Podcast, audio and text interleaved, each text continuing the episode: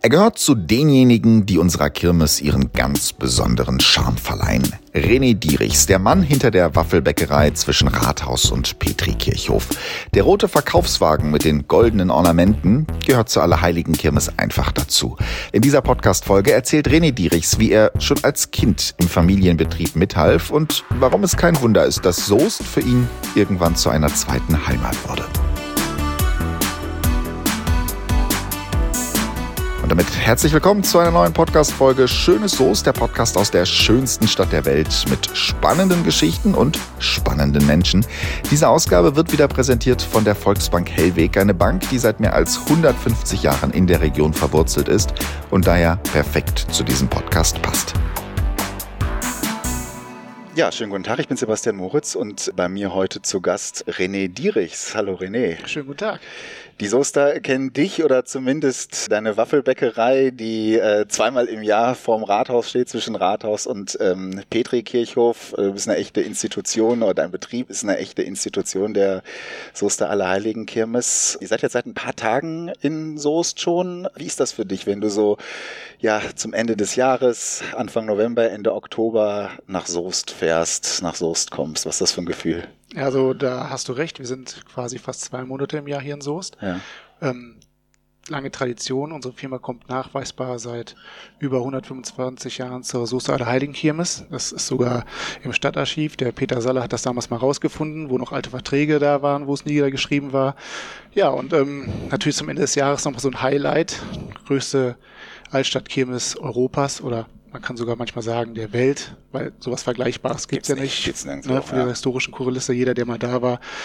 Ja, das ist äh, ein sehr schöner Abschluss. Vor allem ist es für mich dadurch, wie du gesagt hast, diese alte Verbundenheit und die lange Tradition wie nach Hause kommen. Also dadurch, dass ich auch sehr lange am Stück hier bin, ist äh, mein Freundeskreis eigentlich fast so groß, wenn ich sogar sagen würde, größer als bei mir zu Hause im Rheinkreis Neuss. Ja, wir können ja sagen, wir sitzen hier im Fachwerk und äh, die Steffi ist eure Trauzeuge, ne? Also genau. ist, so kurz sind die Wege. So kurz sind die Wege. Ja, ne? dann, dann, lernt man sich eben die Jahre kennen und es, äh, dadurch, dass hier auch alles eng auf eng ist in der Stadt, äh, oder mm, hier Ulrike Kanzler und, und gegenüber und die Apotheken und man kennt einen, das ist ähm, immer ganz kurios, wenn es schönes Wetter ist, jeder Soester weiß das, wenn die Aufbauphase anfängt und gestaffelt äh, angefangen wird, dass die Geschäfte aufbauen, dann kommen mal so viele Bekannte vorbei, dass meine Frau auch manchmal sagt, René, hör auf zu quatschen, arbeite, wir müssen fertig werden.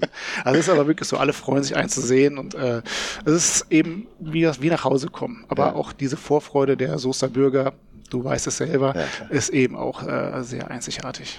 Und du bist ja als Kind auch schon äh, hier nach Soest gekommen mit deinen Eltern damals noch, ne? Also es ist ja, das begleitet dich dein ganzes Leben, ne? Natürlich, ich kann mich noch dran erinnern, aber jetzt schlag mich tot, ich weiß nicht mehr ganz genau, wie die Straße hieß. Ich glaube, ja. da hinten, da wo das Kino äh, ist.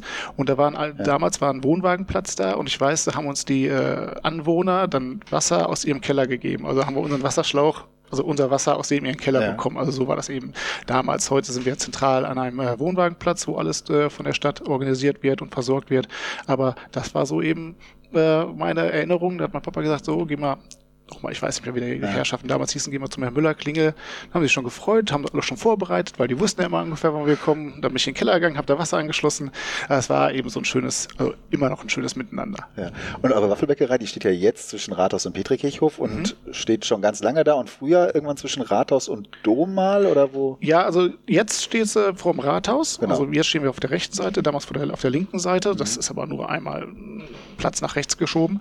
Und sonst standen wir quasi vor der Perikirche auf dem Blick quasi zwischen Dom und Rathaus. Mhm. Aber damals wurde das Geschäft größer, es wurde irgendwas umgestellt. Ich glaube, das hat sogar damals was mit den Laternen gehabt, die irgendwann mal ausgetauscht worden sind. Und dann wurden wir eben vom, vom Kopf vor der Petrikirche vors Rathaus gestellt. Aber der Platz eben auch schon, also dieses Karree seit äh, ja, wie gesagt, über 125 Jahren und wir haben auch sehr schön bei uns in der Waffelbäckerei, wenn du bei uns vor dem Laden stehst, mhm. da ist auf der rechten Seite haben wir eine traditionelle Wand gemacht, also mit ganz vielen alten Fotos. Ja. Und da sieht man sogar noch, wie ähm, die Petrikirche noch zerbombt ist und wie das Haus auf der rechten Seite noch gerade im Bau war. Und dann sieht man die Leute alle so Nachkriegszeit, Mantel, Hut und traditionelle Bilder auch von der vorherigen Bäckerei. Ja. Ähm, ja, also jeder Soester ist sehr viel erkennt es wieder und es ist auch immer wieder, wenn man sieht, die bringen Gäste mit also ja. außer, äh, außerhalb, dass sie sich immer an der Wand da ein bisschen orientieren, weil es ist eben ein Stück Geschichte, was man eben auch dann sehr gut visuell wahrnehmen kann.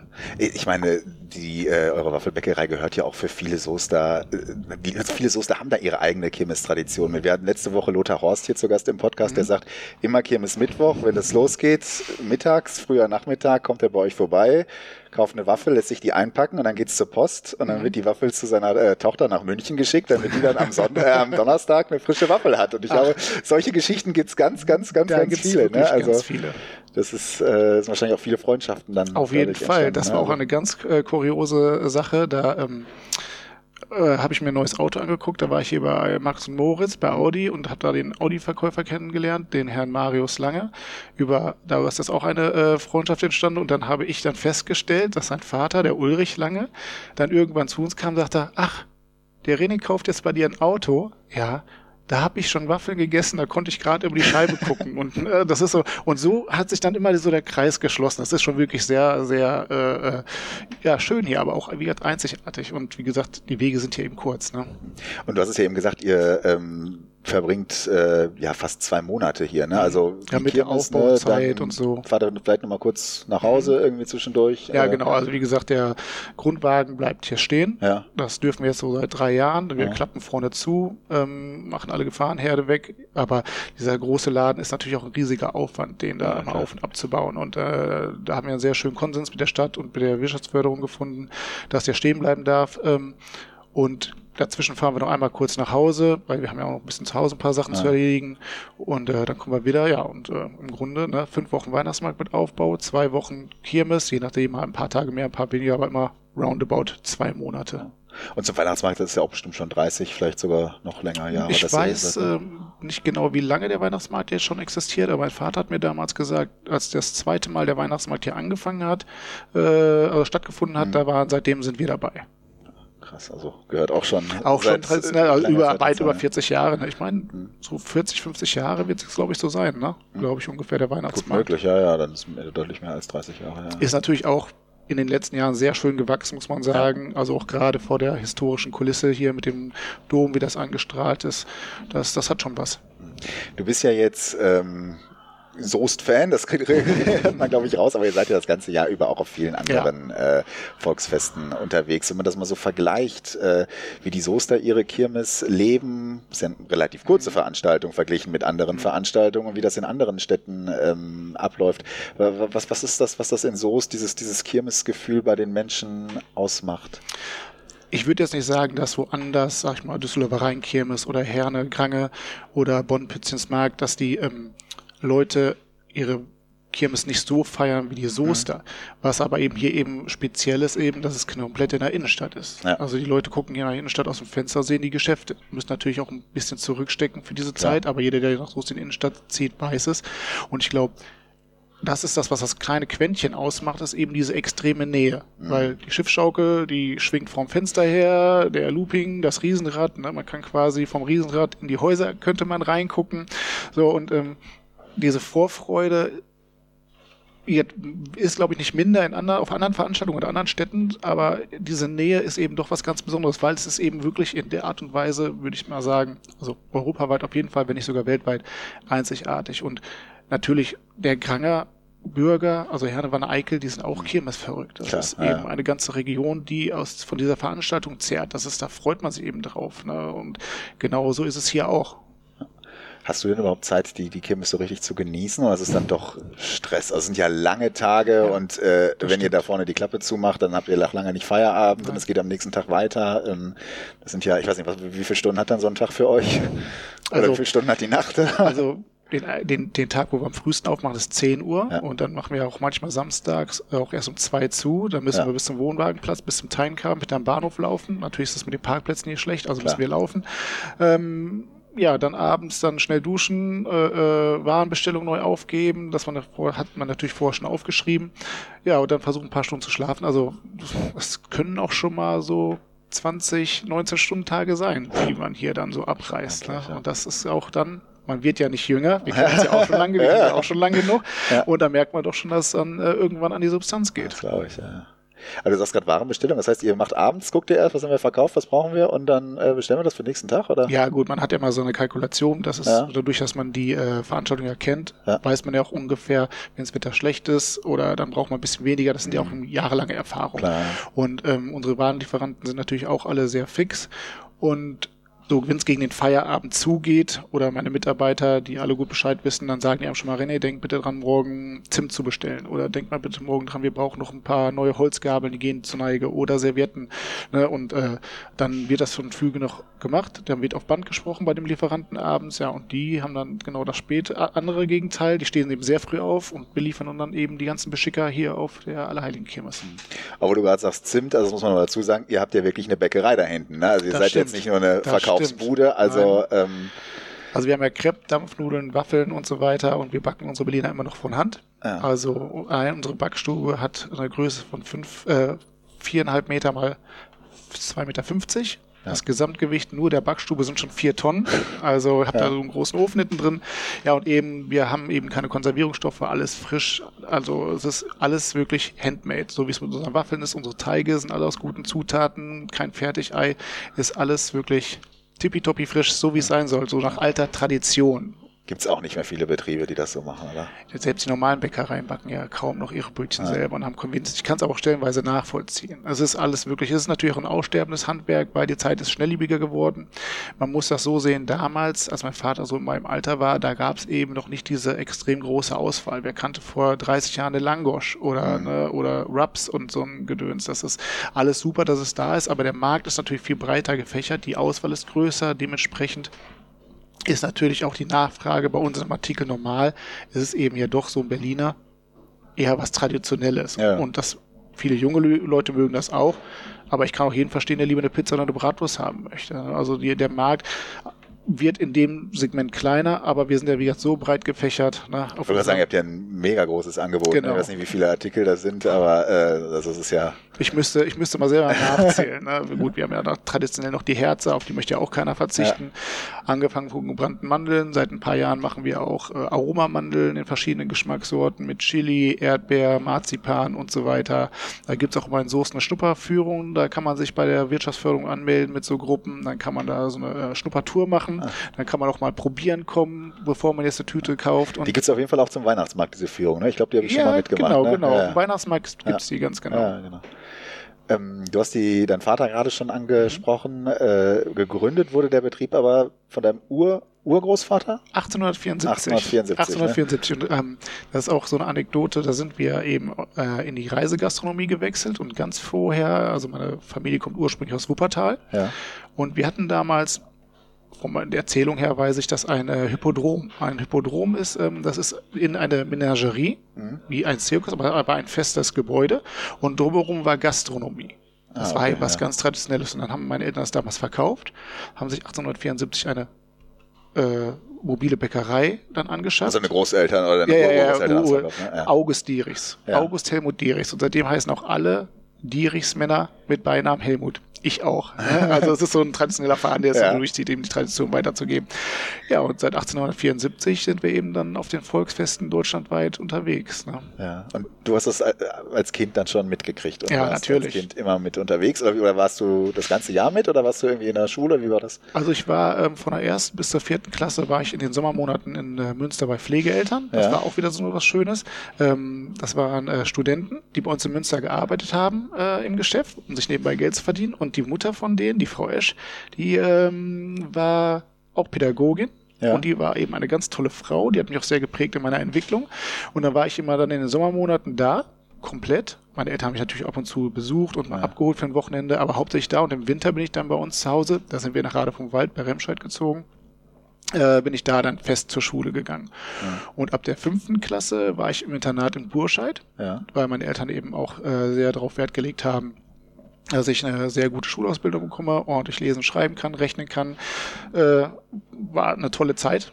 Viel Sport gemacht, tolle Erzieher gehabt. Erzieher hört sich jetzt hart an, aber das waren fünf Etagen und jeder Erzieher die war für eine Etage verantwortlich und die hat aber eben dann auch einen äh, pädagogischen Schwerpunkt gehabt, Mathe, Physik, Sport oder, oder, oder. Und auch das hat mich sehr in meiner Selbstständigkeit geprägt und auch eben beide Seiten kennenzulernen. Also nicht nur die Seite der Schausteller, sondern auch die Seite der Nicht-Schausteller. Mhm. Und das war eben, also ich kann mich da nicht beschweren. Und da wurde ich aber dann quasi jedes Wochenende abgeholt mhm. von der Schule. Und dann wurde auch schon angefangen zu arbeiten im Betrieb. Das war nicht immer nur äh, Spaß dabei. Also man hat schon sehr früh angefangen, mit Geld zu verdienen und was es heißt eben in elterlichen Betrieben. Jeder Gastronom weiß das, dass die Kinder auch schon früh helfen. Und ich finde das auch nie verkehrt. Hattest du denn eine Wahl oder hättest du eine Wahl gehabt, dich anders zu entscheiden? Ja, oder, äh? Auf jeden Fall. Also meine Eltern haben nie von mir verlangt. Klar, mein Vater hat dafür gebrannt. Ich ja. hatte zum, ich habe zum Beispiel einen älteren Bruder, der hat ähm, das zum Beispiel abgelehnt. Schausteller ist gefragt, ne? Da klingelt das Handy so wenige Tage vor der Kirmes. ähm, wo war ich stehen geblieben? Ah ja, genau. Äh, mein Bruder, ähm, der hatte das äh, angeboten bekommen von meinem Vater und mein Bruder hat gesagt, nee, er möchte das lieber nicht machen, er hilft auch gerne und so weiter, aber auf Dauer sieht er sich nicht da drin. Und ich weiß noch, oh, also mein Bruder ist sieben Jahre älter, da werde ich so irgendwie, das war, werde ich um die 14, 15 gewesen sein, habe ich dann direkt gesagt, natürlich mache ich das dann wenn der Olaf das nicht haben möchte, nehme ich das. Mhm. Ja gut, okay. So, und dann war mit 14 im Prinzip klar. Ja, also wie gesagt, mein Bruder war auch jetzt nie irgendwie, dass er gesagt hat, er will das dann irgendwann haben. Ja. Also es war einfach so ein Lauf der Dinge. Und mein Bruder hat studiert, dann hat er einen Job gefunden und äh, war alles gut. Und dann war es irgendwie dann so klar, dass ich das dann mache. Und jetzt bist du immer noch dabei. Jetzt bin ich immer noch dabei. Ja, es ist auch schwer von loszukommen. Na, natürlich, ja. klar, es ist ein wirtschaftlicher Aspekt. Wir machen das alle, um Geld zu verdienen. Ja, Zeiten werden aber immer schwieriger. Also ich muss ja. sagen, die Umsätze sind da, aber der Kostenapparat ist natürlich nicht mehr zu vergleichen mit dem, was eben mal vor 15 Jahren war. Ich bin jetzt 46 mhm. und wenn ich überlege, als ich Mitte 20 war, wie da der Kostenfaktor war oder die äh, Warenkosten, Personalkosten, Energiekosten, Spritkosten, Versicherungen, das ist schon heute eine andere Nummer. Also ich äh, muss sagen, ähm, man geht auch immer mit Bauchschmerzen ran, weil du hast gerade gefragt, welche äh, Gedanken habe ich, wenn es so gegen Ende zugeht ja. und so ist. Und jetzt muss man sagen, ist man auf einer Düsseldorfer Rheinkämmes, die zehn Tage geht, dann hat man zwei volle Wochenenden. Sag ich mal, wenn das eine Wochenende verregnet oder stürmisch ist oder es doch sogar zu heiß, dann hat man immer noch ein zweites Wochenende, um was aufzuholen. Mhm. Und dieser immense Druck, dass diese fünf Tage funktionieren müssen, das, das kann einen auch schon manchmal wirklich Bauchschmerzen machen, wenn man dann den Wetterbericht ja. sieht und dann sieht man, ah, so und so viel Prozent Niederschlag oder so eine Niederschlagsmenge. Ich meine, der Soße ist hart gesotten, also der Soße an sich. Aber auch dann, genau wie zum Weihnachtsmarkt, brauchen wir auch die, das Publikum, was von außerhalb kommt. Klar. Nur von den Soestern, wollte Soester nicht böse sein, aber kann man auf Dauer nicht leben, Natürlich, weil ihr geht ja. ja auch nicht jeden Tag zum Waffelstand oder zum Bierstand. Obwohl, das vielleicht ja, doch, aber nein, und ja, nicht, da, das ist das eben, weil dieser Kostendruck sehr immens geworden ist. Mhm. Und äh, dann hat man wirklich dann auch schon manchmal wieder Magenschmerzen, schlaflose Nächte und dann sagt meine Frau mir immer, René, wir haben einen Traditionsbetrieb, die Leute werden schon kommen und es wird schon immer funktionieren. Natürlich tut's das, aber der wirtschaftliche Druck und die Kosten, weil wir müssen ja auch mit sehr vielen Sachen in Vorkasse gehen. Ja, klar. Ja, und das ist das eben, wo wird immer diese gewisse Ungewissenheit da, die gewisse Ungewissenheit da, Ungewissenheit da ist, äh, ja. da auch leisten. Leistung zu bringen. Wie, wie habt ihr die Corona-Zeit äh, erlebt? Ich meine, das ist ja auch sowas, genauso wie das Wetter, das hat man nicht in der Hand. Ähm. Also ich muss sagen, wir haben da äh, uns äh, auch ein zweites Standbein aufgebaut ja. zu Hause. Wir im Rheinkreis Neuss und haben da eigentlich gut durchmanövriert, muss ja. ich ganz ehrlich sagen. Also man, man muss Chancen ergreifen, wo sie kommen. Und das ist gut so. Wir sind ja auch im Rheinkreis Neuss mit unserer Cocktailbar vertreten. Und äh, das läuft auch alles sehr gut. Das ist natürlich weniger personalintensiv wie hier, weil unser Cocktailwagen, der hat äh, acht Meter und da brauchen wir manchmal ein bis zwei Aushilfen in den Stoßzeiten. So, und wenn ich jetzt hier bin, sage ich, da könnte ich mal locker, also mit mir und meiner Frau zusammen zehn Leute beschäftigen. Ne? Aber die braucht man ja auch, weil man muss ja auch mal diesen Wechsel drin haben. Ja, klar. Ne? Aber es ist alles nicht mehr ganz so einfach geworden. Und gerade zu Zeiten wie Corona, wie gesagt, man wächst an solchen Erfahrungen, finde ich. Und äh, aber wir sind da ganz gut über die Runde gekommen, kann ich dir anders sagen.